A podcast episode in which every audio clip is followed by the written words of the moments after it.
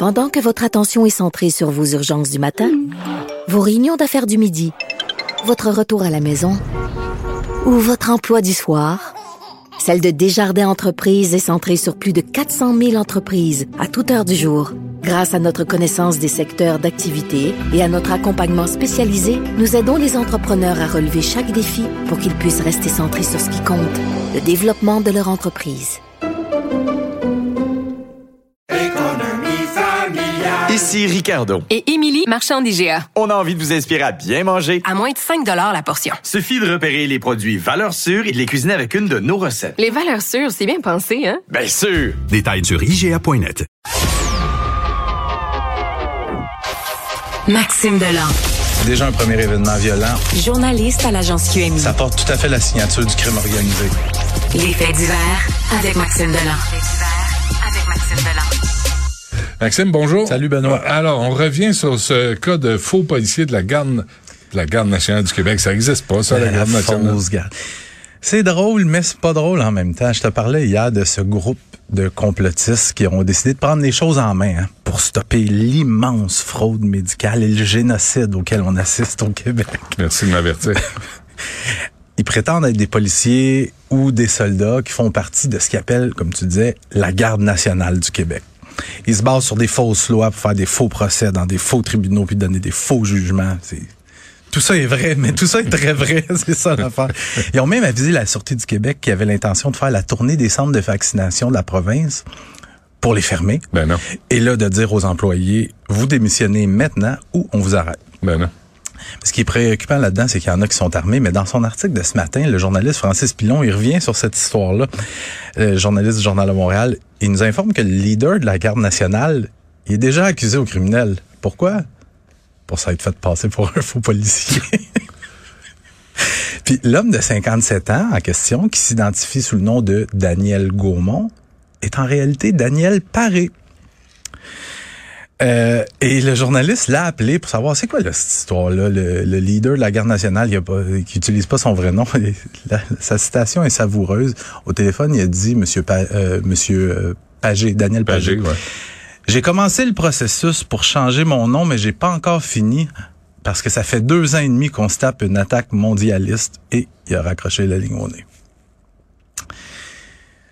Par chance, par chance que les autorités prennent ça au sérieux, même si, on- les, Attends, c'est parce que je sais pas si les autorités prennent ça tant au sérieux, euh, vraiment, là, parce que là, c'est François Bonnardel Ouais. qui est à la sécurité publique. Ouais. Puis on sait ce qu'il a fait au transport avec euh, le tunnel de la Fontaine, là, à Rayon-Givois avec un plan B.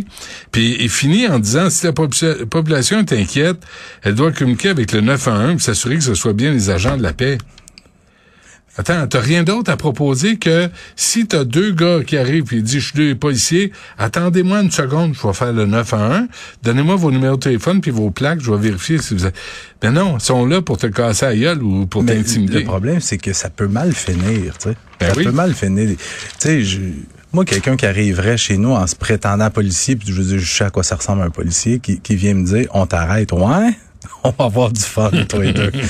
Fait que, Ben non, mais, mais là, surtout s'ils menacent le personnel de la santé, des infirmières qui vaccinent, ça, on peut pas accepter ça. Ben, on peut même pas accepter les propos de ça.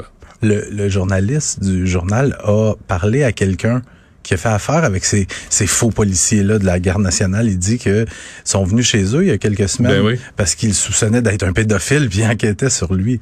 C'est ils vivent dans un monde parallèle puis ils croient à ce monde. Puis ils n'ont pas besoin de preuves, là. Ils peuvent décider que ça. toi, t'es, t'es tout croche, puis ils vont te sauter dessus. Ben, à partir du moment où, où tu dis qu'on est dans un génocide présentement, puis que c'est déjà là,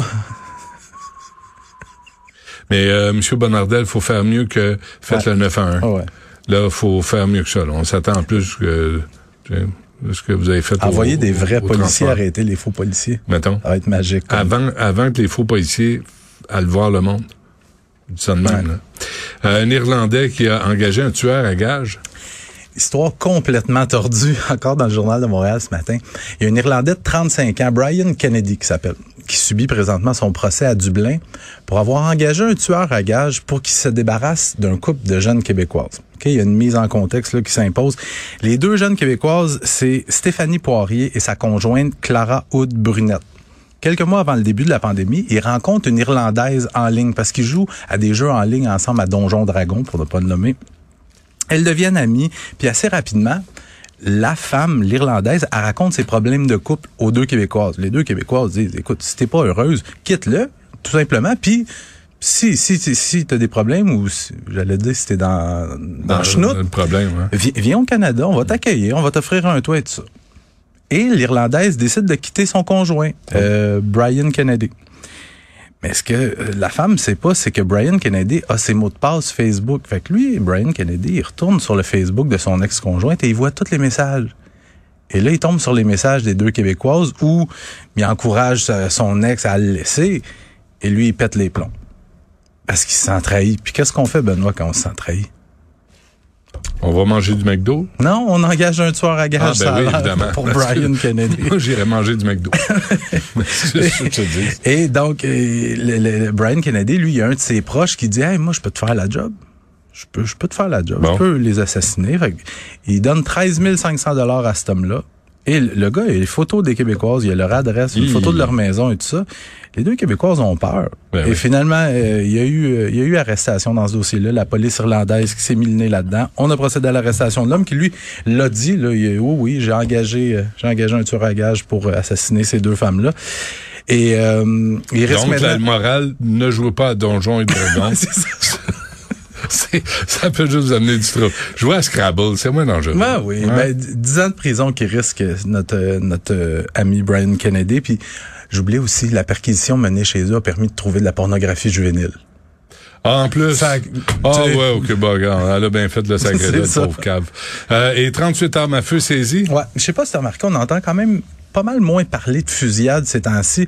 Parce qu'on va se le dire, c'était assez intense euh, dans mois à Montréal et euh, dans le Grand Montréal.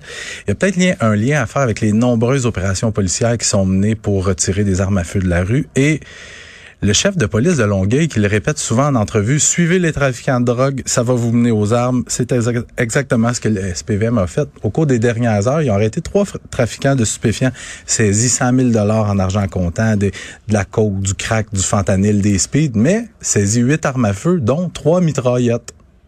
Hi. Et hier, c'était autour de la Sûreté du Québec, euh, opération policière dans le secteur de Saint-Marc-des-Carrières, donc c'est entre Québec et Trois-Rivières.